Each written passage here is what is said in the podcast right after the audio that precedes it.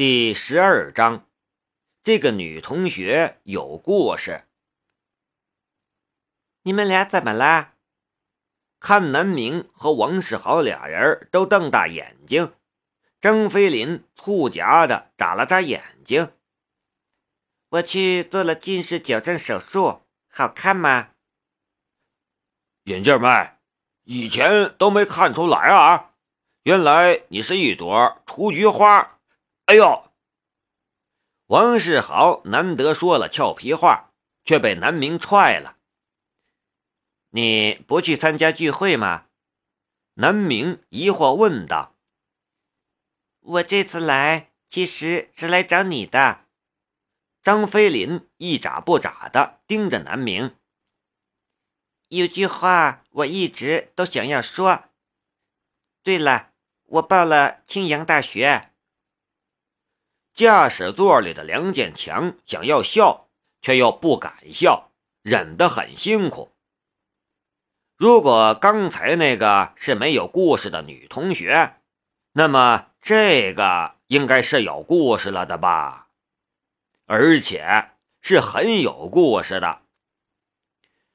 哎，都上来吧，今天我没事儿，带你们去兜风。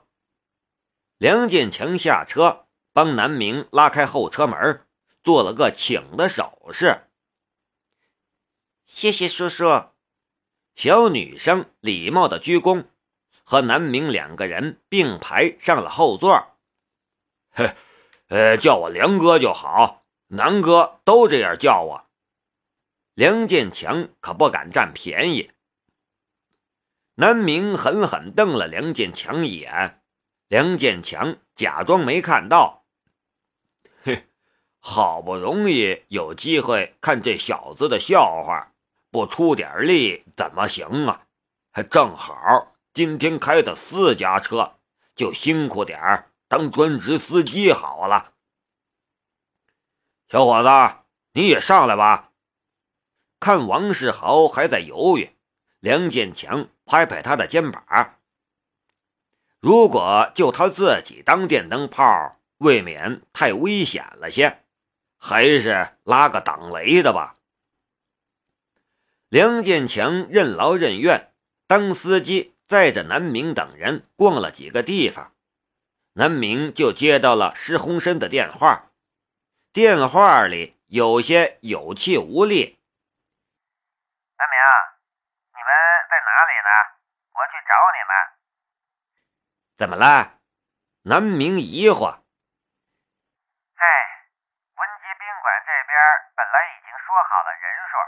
了大厅，谁知道竟然突然说有接待任务，不对外开放，这边正闹腾着呢。施洪深道：“文吉宾馆。”梁建强听到了一两句，说道：“今天文吉宾馆应该是接待一名华侨投资商，县里很重视。当然，再怎么重视。”也不如陆老那次，他这个局长这么闲就是明证。哦，你等着，我去接你。南明算是明白了，对电话里说声，不用南明吩咐，梁建强就转向前往文吉宾馆。宾馆门口果然有警车停着。梁建强直接将车开到了大厅前的台阶上。门童认识这辆车，连忙上前拉开车门。南明刚下车，就听到大厅里吵吵嚷嚷，蒋飞腾的声音格外响亮：“你们不能就这样！你们知道我是谁吗？我爸是蒋全友。”你爸就算是蒋介石也没用。文吉宾馆的老总孙兴旺正好从里面走出来，不耐烦道：“刘队呢？不是说贵客就要到了吗？赶紧把这些学生打发走。”蒋飞腾的老爸或许是个小富翁，但在文吉县也算不上多厉害，至少远远比不上孙兴旺。孙兴旺自然不把他们放在眼里。孙兴旺说完话就打算走，目光扫过了南明这边，却突然打了个趔趄，慌忙转向走了过来。跟在他身后的几个男女一个不留神，头昏脑胀撞在一起。龙哥，您怎么来了？孙兴旺走到了南明面前，点头哈腰。对他来说，想要打听一个人名还是很容易的。虽然他很失望南明不姓陆，但当日陆老对南明那态度，他是看得清楚。自然不敢怠慢，来接我同学去别的地方吃饭。南明道：“去别的地方吃饭？哼，到了我文吉宾馆了，还要去别的地方吃饭？南哥，您这不是打我脸吗？啊啊，这是南哥您的同学呀！您看我这眼神儿。”恭维完南明。孙兴旺这才看到了梁建强，对梁建强也不敢怠慢，哈哈笑道：“今天是贵客迎门呐，梁局竟然也来了，正好正好，今天不用上班，咱们中午不醉不归。我今天就是帮南哥当司机的。”梁建强向南明身后一站，摆摆手。示意孙兴旺不用管他。梁建强的话让孙兴旺觉得菊花一解，心中庆幸还好没因为南明不姓陆而怠慢。不过这就更要好好表现了。他回头哈哈笑道：“哈哈哈，呃，各位同学，抱歉抱歉，刚才委屈各位了。”呃，这样吧，为了赔礼道歉，我帮各位准备帝王包厢，待会儿再去三楼玩玩，KTV、按摩、洗浴什么的应有尽有，大家不要客气。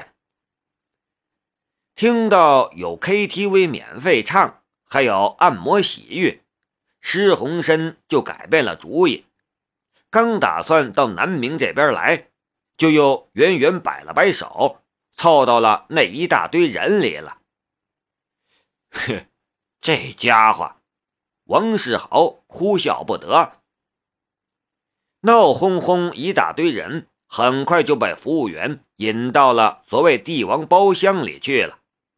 隐约还听到蒋飞腾得意的声音：“看，我的名字一报出来就管用吧？你们遇到麻烦就报我的名字。”孙兴旺又回到了南明身边，微笑道：“嘿，南哥，您还算满意吧？多谢孙总，麻烦了。”南明也不知道怎么处理这种状况，只能笑了笑。南哥，您既然来了，就给我老孙一个面子，在文吉宾馆吃顿饭吧。孙兴旺脸笑的像朵菊花。那鲁菜大师还在吗？南明问。呃，这个邢大师已经回去了。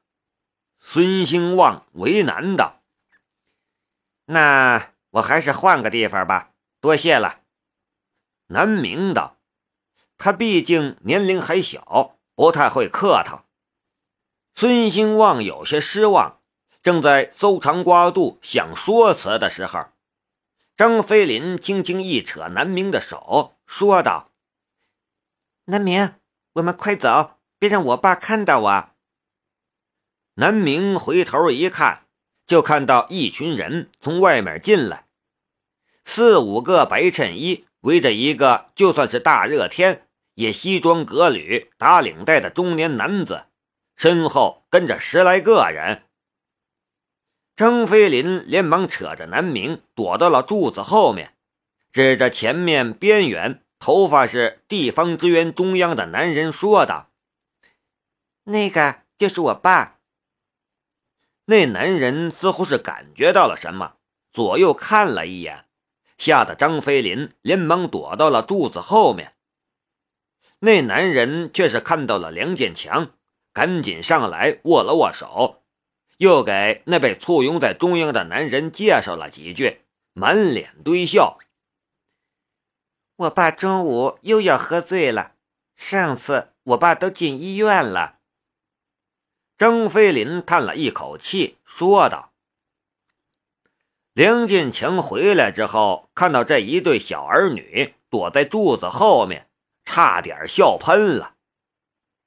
南明这人说他滑头吧，却偏偏有时候还有小孩子的心思；说他幼稚吧，为人处事却还真有自己的一套，不然也不会如此讨人喜欢。就连梁建强是被他恶整过的，心里却只有感激。嘘。张飞林连忙竖起手指，示意梁建强别说话。等到那些人都进入了电梯，梁建强才笑道：“原来张局长是你爸呀？”张飞林点了点头，瞪大眼看着梁建强：“叔叔，您认识我爸？我也在政府工作，不是说过了吗？”叫我梁哥，梁建强摆摆手。张飞林的父亲张全振是县商务局下的招商局局长，正配股级。股级干部是什么？公务员法里都没明确标明这级别是干部，只有在待遇上稍高一点。而梁建强是公安局长，高配副处。基本上除了班子成员之外，是最具含金量的了。两人之间的差距可不是一点半点儿。今天商务局的局长也在，梁建强却是握着张全振的手，好生说了几句话，让张全振都有点受宠若惊。怕是打死他，他都想不到，梁建强这是看在自家女儿的面子上。而且自家女儿还在柱子后面躲着呢。梁哥，刚才那是谁呀？南明问道。哦，苏畅公司的总裁助理，姓汤，县里请来的投资商的代表，好像是要在开发区搞投资。没听过。南明摇头。不会又是个骗子吧？希望不是。梁建强摇头，这种事儿他也无能为力。说起来，文集县的开发区其实很有故事。开发区大概在十年前开建，到五年前逃了三个老总，倒了两任县长，卷走了数亿的资金。搭进去了文集县未来十年的财政收入，堪称是人见人怕的无敌大窟窿。结果导致开发区在那里闲置了足足五六年，只有几个小作坊式的企业入驻。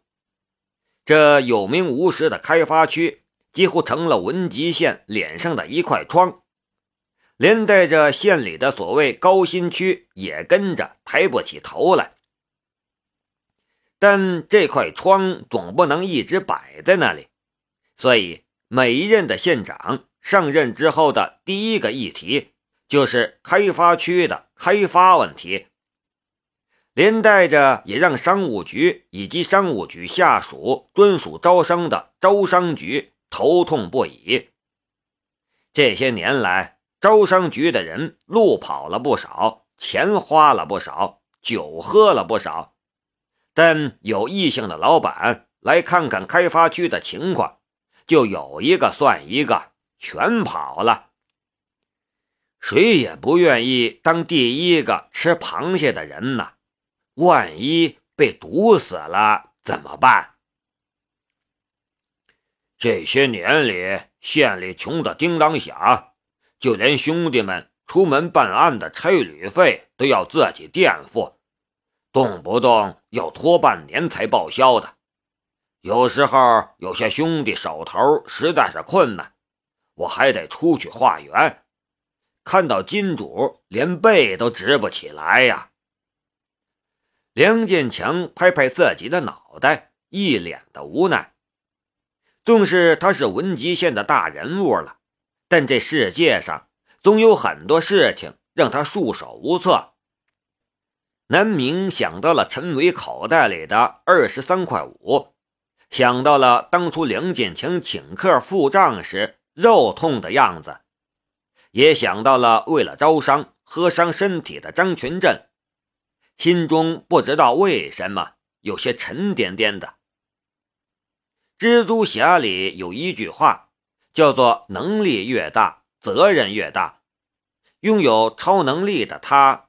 此时，他真的想要为这些人做点什么，可他不过是一个普通的准大学生，又能做什么呢？代办事项清单杂项，我能为招商引资做什么？